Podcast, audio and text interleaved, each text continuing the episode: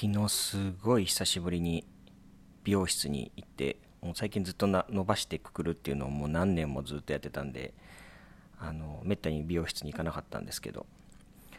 昨日ですね本当にちょっともう久々に髪型が変えたくなって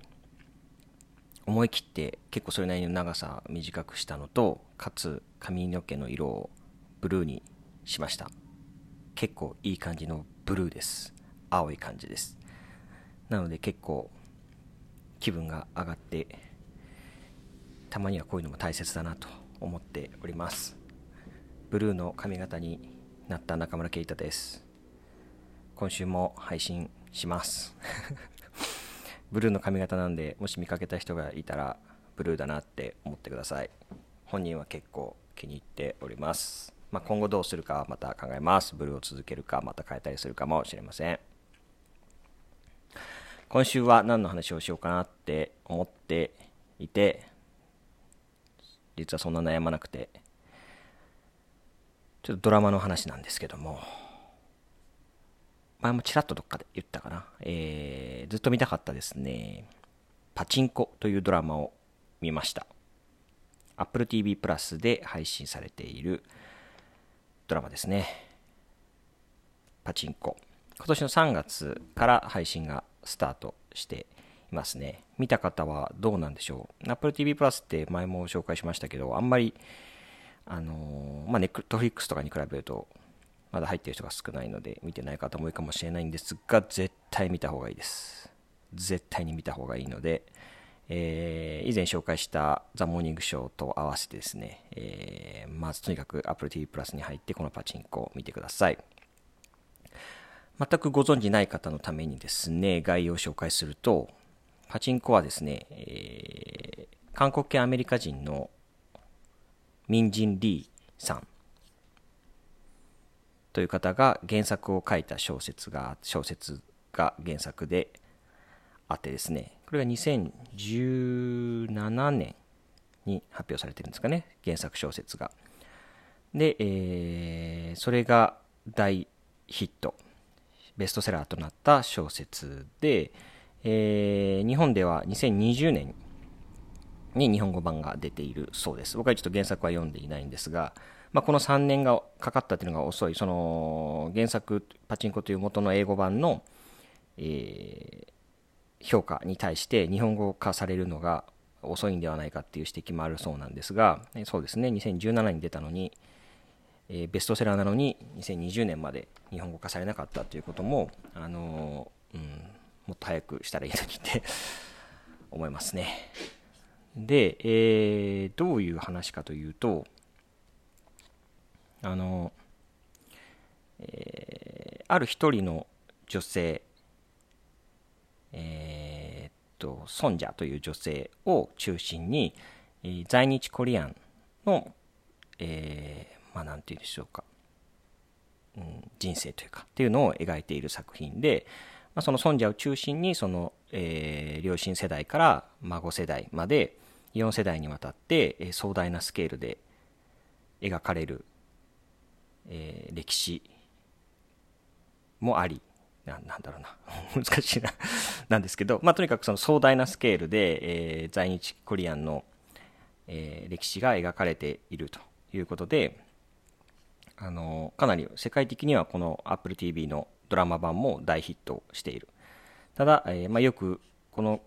ドラマについて検索すると出てきますが日本ではかなり、えー、報道もされないしヒットしてるってこともあまり知られていないしで、まあ、Apple TV プラスもそプラス自体もそんなに宣伝してないんじゃないかみたいな話もあるみたいなんですけど日本ではですけどね。でやっぱりそれが在日コリアンの日本における差別であるとかあのの歴史っていうのをしっかり描いているので、まあ、それによって、まあ、日本での反応っていうのを、えー、恐れているではないかと、まあ、それは多分メディアもそうだしもしかしたらアップルもそうなのかもしれないですけど世界的にこれだけ大ヒットしていて、えー、半分以上、うん、半分以上かなが日本を舞台にしている、まあ、半分、うん、そうですね。かなりの部分を日本を舞台にしていて日本語もメインで話される。韓国語と日本語がメインでで少し英語っていう感じなんですけどにもかかわらず日本でこれだけ話題にならない報道もされないというのはやはり問題だなというふうに思いますね。で、まあ、とにかく、そういうことは置いといてもですね、まあ、置いとけないんですけど、この話をこのドラマについて語る上では置いとけないんですけど、ただ、まず面白いんですよ。とにかくエンターテインメントとして最高の作品だっていうことですね。いろんなあのドラマの賞とかも撮って、撮り始めている、その今期のドラマの賞とかを撮り始めているみたいですが、まあ、とにかく素晴らしい作品ですね。その演技もそうだし、あの、そうですね、客、配役？ととかも素晴らしいですし、あとの映像の美しさ、世界観とかもあるんですね。で、どうやら調べてみると、ものすごい、あの、大量のお金が 投入されているらしくて、1ドルドル以上、1シーズンにつき1億ドル以上と言われる制作費がかけられていると。ということなので、まあ、かなりのあの力を Apple TV は、プラスはここにかけていると。で、カナダに大規模なセットを作って、あの、日本に占領されていた時代の、えー、市場が結構最初の方よく出てくるんですけど、まあ、韓国の市水産市場ですねとかはとかあと大阪のあの昔の街並みとかをもうカカナダに壮大なセットで組んでいると。もうちょっとすすごいですよそのセットとは思えない規模感です。ぜひ見て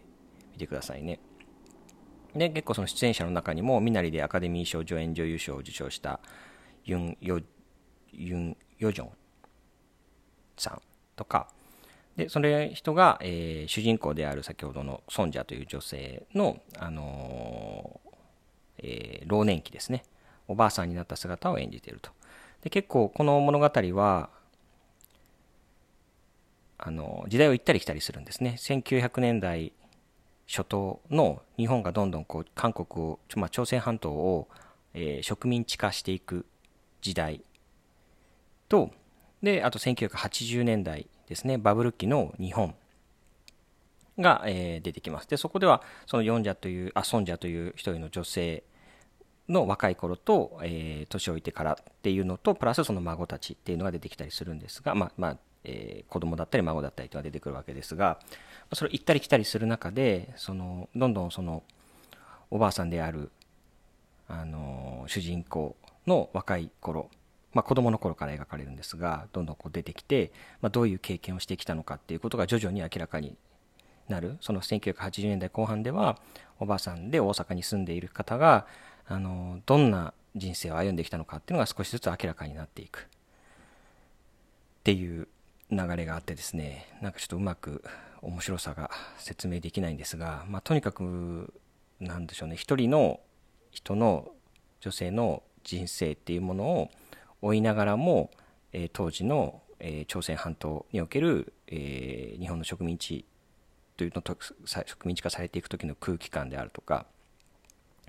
でその後日本を離れざるを得なくなった人々が朝鮮半島を離れて日本に渡ってきてで日本の主に登場するのは大阪なんですけどもその大阪でどのような暮らしをあの強いられていたかどのような環境で生活せざるを得なかったのか過酷な状況っていうのが描かれるわけですけど、まあ、そういうようなことっていうのをあの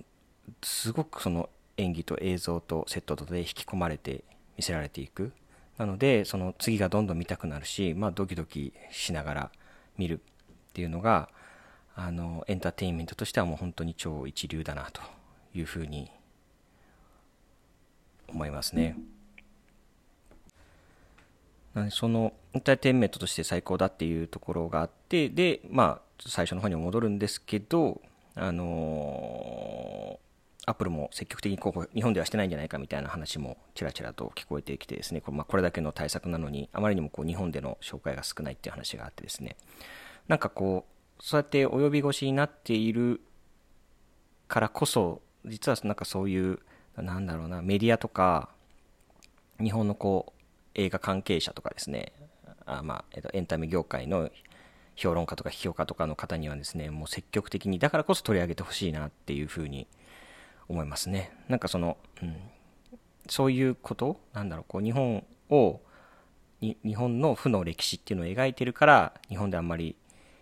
候補したくないみたいな空気っていうのをぜひこう日本の側からあの脱却してほしいっていうふうに思いますし、で、あの、学びっていう意味で言えば、本当に知らないことがたくさん出てくるんですね。まあ、その、日本が韓国を植民地化していた、占領していたという歴史であるとか、日本において在日コリアンの方が、えー、ずっと差別をされて、され続けてきているという事実、それは、まあ、あの、知っていたと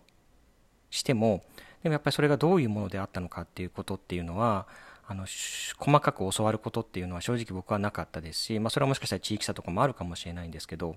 そういうことを学ぶ知るっていう意味においてもやはりすごく重要なドラマだなと思うんですよね。で今あの残念ながら日本の政治状況とか政権のあの思想とかを見ていると、まあ、そういうことを日本の負の歴史植民地化していったアジアを植民地化していったっていう歴史をあのしっかり教えよう細かく詳細で何を行ってきたのかっていうその負の側面を教えようっていう気があの薄れてきているというのは、まあ、事実でおそらく誰しもが感じていることだと思うんですけどだからこそこういう、えー、せっかくアメリカが作り上げた、まあ、韓国も協力して作り上げたこのドラマをこういうとこういうものこそあのメディアがどんどん紹介をしてその政権によってなかなかあ、まあ、政府によってですねなかなかこう教わる機会っていうのが薄くなっているんだったらこそメディアに頑張ってこういうものをどんどん紹介してあのなんせ面白いのでね話として面白いあのストーリーとして面白い上に演技も素晴らしいしセットにはもう本当に映像とかにも心躍るようなあのドラマなのでそういうのを面白い面白いよって言ってどんどんメディアが紹介することで、まあ、その中でそのエンタメの中で歴史を学ぶっていうことがあのとても大切なんじゃないかな。でも明らかにこの作品はその歴史を描くということとそのエンタメっていうものを両方ともしっかり意識している。そのただのこう教育ドラマではなくてしっかりとあのワクワクドキドキする面白さとここういうことがあったんだと世界の方に世界中の人にあの歴史っていうものを知らしめる効果っていうのがあると思うのでそれをせっかくこういうものを作られているのであれば、それをしっかり日本のメディアも紹介してほしいなっていうふうに思うし、もし個人で見た方がいたら、これ面白面白かったならばですけどね、面白かったなら面白かったってシェアするだけでも、それを見た人が、もう一人見る人が増える。その人がまた面白かったといえば、また見る人が増えるって言って増えていくと思うので、ぜひ、あの、見て、面白かったらシェアするのが大切なドラマかなというふうに思いますね。で、あと、何名かの、このドラマについて検索してブログとか見てると何名かの方が言ってますけど、やはりこれを、なんだろう、日本が報道しないとか、紹介しないだけじゃなくて、やはりこう、日本側からこういう作品を作るっていうことが、あの、あってほしいなって思いますね。その、日本が何を行ったのかっていうことを、日本って素晴らしいとか、日本はこんなに頑張ったんだっていう、あの、戦争中のドラマとか映画ってあると思うんですよね。もしくはこう日本がいかに戦争の時に悲惨な目にあったか。でこれはもちろん、あの、戦争の辛さとかあの厳しさみたいなのを教えるためにあ、まあ、伝えるためにあの戦争中いかに日本が大変だったかっていうことも大切なんですけど一方でその時日本が何を行ってきたのか、まあそのえー、第二次世界大戦だけではなくその前からですねこの100年間100年以上日本が何を行ってきたのかっていうことをそのもっと広い視点で外の目線でで外の場所で行われたこととかをあの日本がしっかり映画化するドラマ化する小説化するっていうことがあってほしいしなきゃいけないんじゃないかなっていうのをこのドラマを見てすごく思いましたね。うん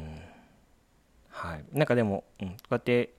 考えさせるとか学びっていうものを強調するよりもまずはこのドラマとして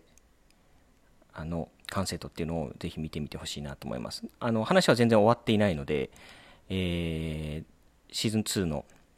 制作制作は発表されてるみたいですしシーズン2で終わるのかなっていう感じもするのでもしかしたら345と続いていくのかもしれないですねあのすごく楽しみですのでぜひ皆さん Apple TV プラスに入って、まあ、入ってない方は入ってパチンコを見てください。1回 1, 1話1時間ぐらいで8、第8話まである感じですね。なので、あのまあ、普通のテレビドラマぐらいなので、ぜひ見てみてください。はい。で、その、やっぱりこのドラマからつなげていくんですけど話をあの思うのはこのドラマが一人の人一人の在日コリアンを中心に、まあ、その一族家系とかをに焦点を当てて在日コリアンの歴史っていうものを時代背景とともに伝えているのだとすれば以前、あのこのニュースレターでも紹介した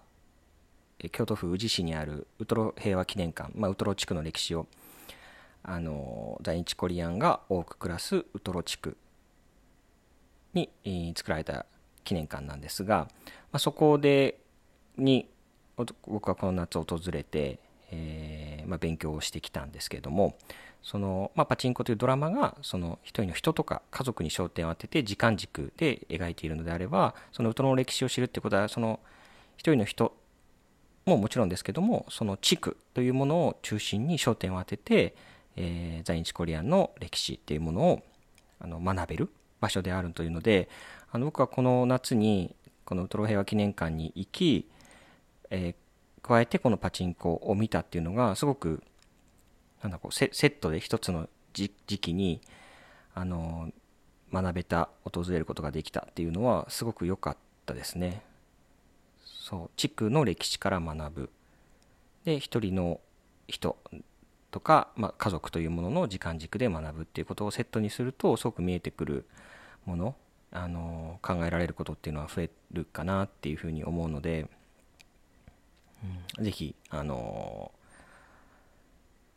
えー、京都じゃない方とか、まあ、関西じゃない方はちょっと遠いかもしれないんですけど、まあ、ぜひあのまずパチンコを見てで、えー、その後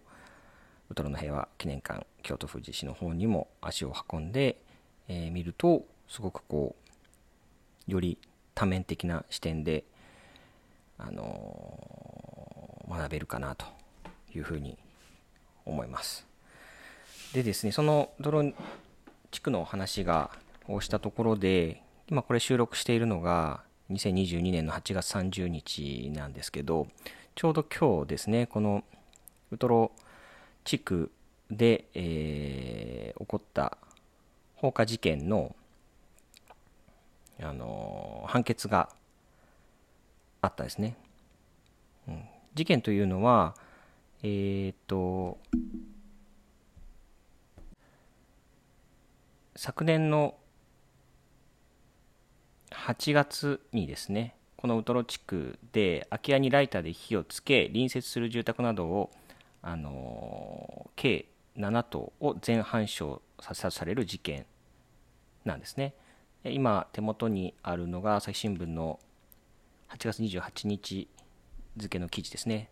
えー、タイトルは動機、量刑にどこまで影響、ウトロ放火事件30日に判決という記事なんですけど、まあ、記事によるとですね、えー、今説明したように空き家にライターで火をつけて、あの計7棟を全半焼させたと。で、えー、その中にはですね、えー、今年4月に今言ったウトロ平和記念館っていうのがあの開館してるんですけどそこに展示予定だった立て看板などが燃えてしまったんですねなので、えー、展示品が、えー、たくさん失われてしまったっていうことなんですねで、えー、今日出た判決がさっきニュースを見てたんですけども、えー、休憩通り懲役4年の判決を言い渡したと。で裁判長は判決理由で在日朝鮮韓国人という特定の出自を持つ人々への偏見や嫌悪感によるもので誠に独善的で身勝手、えー、というふうに言って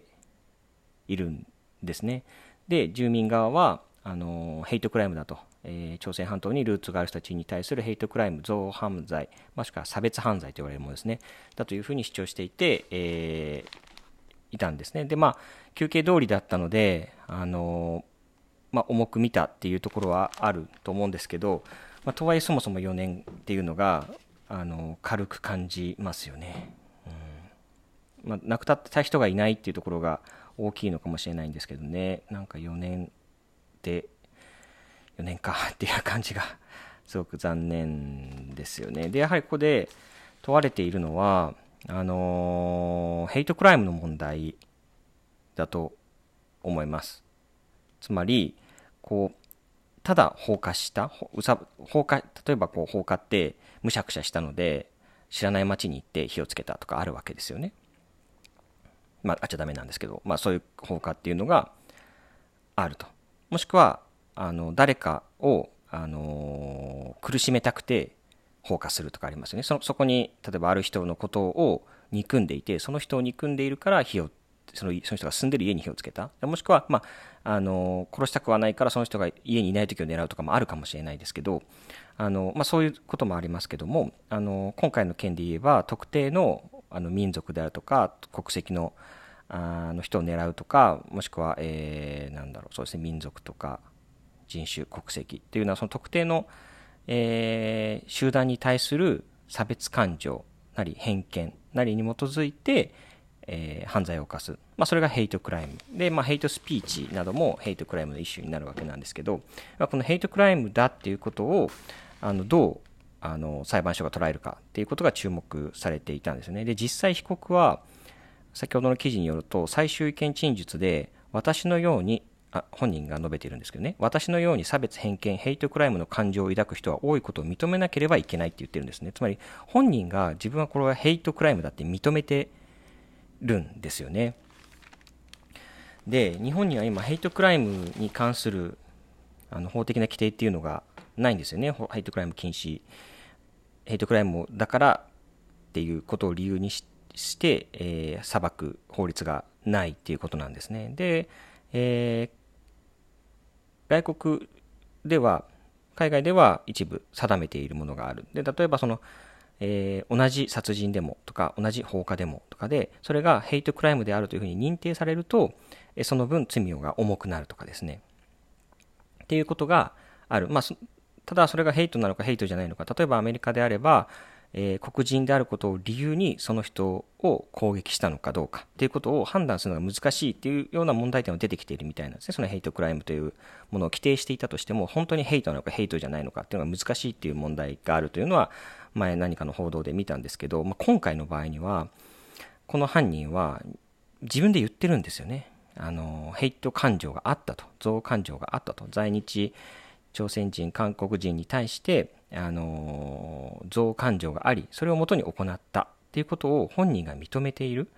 にもかかわらず、その、それを認めたということを理由、ヘイトであるということを理由に、えー、何か処罰を重くするとかっていうことが今の日本ではできないんですよね。なので、あの、やはりそこは問題だなというふうに思います。あの、ヘイト、クライムは許さないっていう姿勢ですね。差別は許さないっていう姿勢を、あの日本という国が示すのであればヘイトクライム禁止法みたいなものを作ってですねあのただのただのって言うと変ですけどあの他の同じ行為であったとしてもそれがヘイトに基づくものであればより罪が重くなるという姿勢を示すということがあの差別をなくすという方向においては大事なのではないかなというふうに思うのでぜひ日本でもそのヘイトクライムに関するあの法制化っていうのをしなければいけないししてほしいなというふうに思いますね。でそもそもま日本にはあのずっと問題されていることですけど、あの包括的な人種差別禁止法みたいなものがないわけですよね。だからこう例えばですね、例えば人種差別の禁止法もないわけですよね。だから、そういうこう差別をしたらダメなんだっていうことあのそれは性的マイノリティであっても人種であってもあのそういうこう何に基づいていても差別はダメなんだっていうことをあの法律という形で国が示すっていうことがすごく遅れているわけですよね。なのであのもちろん厳しく罰するためにっていうのももちろんあるわけですけどやっぱりこの社会に示すためにそういう法律をえー、差別禁止法っていうものをさまざまな形で作っていくっていうことがすごく大事なんじゃないかなというふうに思いますよね。だそういう意味で言えばもしかしたらそのヘイトクライムというものが法律で規定されでそれに基づいて今回の事件があの裁判が行われればもっと重たい罪に4年懲役4年以上のあのこともできたかもしれないしなんかそういうことを今回のこの事件をきっかけにですねなんか、まあ、このこの事件がきっかけになるっていうのはすごく残念ですけどあの見直されてほしいなというふうに思いますね。あと、今回のこの事件の件では、やはり注目されているのは、本人がですよ、あの被告の本人、有本被告の本人がこうインターネットの情報に影響されたって認め認めているから発言をしているわけです、供述をしているわけなんですよね。で、えー、何かで見て、おそらくこれはヤフーコメントのことだと思うんですけど、ヤフコメのに影響を受けたっていうことだったと、確かどっかで、すいません、出典がもし違ったらごめんなさい。でも、そのネット上の書き込みによって影響を受けて、あの、朝鮮半島出身者に対する憎悪感情を深めていったということを本人が認めている。でそこにはもう開いたら、そのあるニュースとかに対するコメント欄を見ていたら、みんながこう、えー、朝鮮半島出身者に対して、在日朝鮮韓国人に対して、あのヘイトの言葉ばーっと並んでいたと、やはりこうこの人たちはこう憎まれて当然のあの人々なんだというふうに本人が思っていったということを言っているわけですよね。だから、あのまずそういうものに対する規制っていうことを、あの各プラットフォームっていうんですかね、Yahoo なら Yahoo、他の SNS でもそういうこうヘイトスピーチ、ヘイト書き込みに対する規制っていうのをあのしっかり考えて取り組んでいっていただかないと、実際こうやってあの放火が起きたり、で、まあ、今回はたまたま人が亡くならなかったですけど、もしかしたら誰かが巻き込まれて亡くなっていた可能性もあるわけで、なので人が死ぬかもしれないんだっていうことをあのしっかりこうメディア側なプラットフォーム側っていうのは考えてほしいなっていうふうに思いますし、で、あと、思ったのは、やっぱこう、ネットに影響を受けるわけですよね、人っていうのは。で、この人はネットに影響を受けて、そういったこう、あの、憎感情っていうのを深めていったと、まあ、本人が言ってるわけなんで、だからまあ、逆に言えば、それをこう解消する力もネットにはあるんじゃないかなと思いたいんですよね。あるかどうかわかんないですが、あると思いたいと。だそれっていうのは、すなわち、その、差別はダメだよねと。とか、もしくはその正しい知識、その、えー、偏見とか間違った知識から、この方はどんどんこうう、憎感情っていうのを深めていったわけなので、その正しい正確な歴史の事実とかっていうものがもっとこうネット上に溢れて、多くの人の目に留まるようになれば、防げるもの、防げる地震事件とか憎感情っていうのも、あると信じたいんですよね。で、そのためには、その、ま対抗していく、そういうこうヘイトな言葉が溢れるネットに、あのそれはダメなんだ、差別はダメなんだ、だし、その事実の認識自体は間違っているんだっていうことをあのネット上でどんどん発信していくっていうこともそれに対抗する手段になってあのいく可能性があるんじゃないかなって思いますね。だからヘイトを規制するっていうのに加えてあの、まあ、人々がその憎悪感情をなくしていくような世論というか社会の声みたいなものをネット上にどんどんどんどん拡散していくっていうこともあの良い方向の影響を与えることもできるんじゃないかなって信じたいなって思っています。はい、なので、まあ、話が最初に戻るとそのためにもやっぱりこの、えー、映画とかドラマとかですよねパチンコのようなあのエンターテインメント作品がもっともっと日本で見られるようになればもしかしたらそれを面白いなと思って見てる間にそういうちょっと心に芽生えていた憎悪感情みたいなものがそっかこういう歴史があったのかって言って思うかもしれない。で例えばそこでこんな本当にそんなことあったのか？日本人はあの本当にこんなひどいことをあの朝鮮半島でしたのか？と思った時に、まあ、それをあの勉強する記事とかがあればもしくは本とかがあればあの、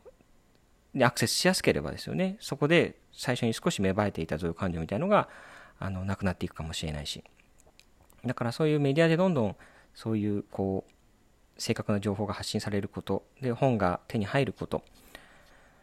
のきっかけに、えー、ドラマとか映画とかはなるかもしれないし、うん。なんかそういう全体を通してですね、盛り上がらないといけないなと思います。そのメディア、えっ、ー、と、エンタメ業界とメディアの側と、あと学者とか研究者の側と、そういうのがこう連携してあの情報にアクセスできるようになっていってその深掘りするところから入り口のところまであったらあることは大事なんじゃないかなっていうふうに思いました。はい。ぜひですね、えーまあ、この、この、なんなんていうの、この、ポッドキャストというか、このニュースレター自体もですね、ぜひあのいいなと思ったら、シェアしてもらえたら嬉しいですし、あのまあ、シェアをしなくても、例えば今日関心がありそうな方とかに、あの中村啓太って人がこういうことを言ってるよっていうのを、あのパチンコ面白いらしいよ、こんな風に語ってるよっていうのを、例えばその誰か特定の人でも、あのシェアしてもらえたら、何かが変わるかもしれないし、わかんないですけどね。はい。まあ僕もできること頑張っていきたいなと思います。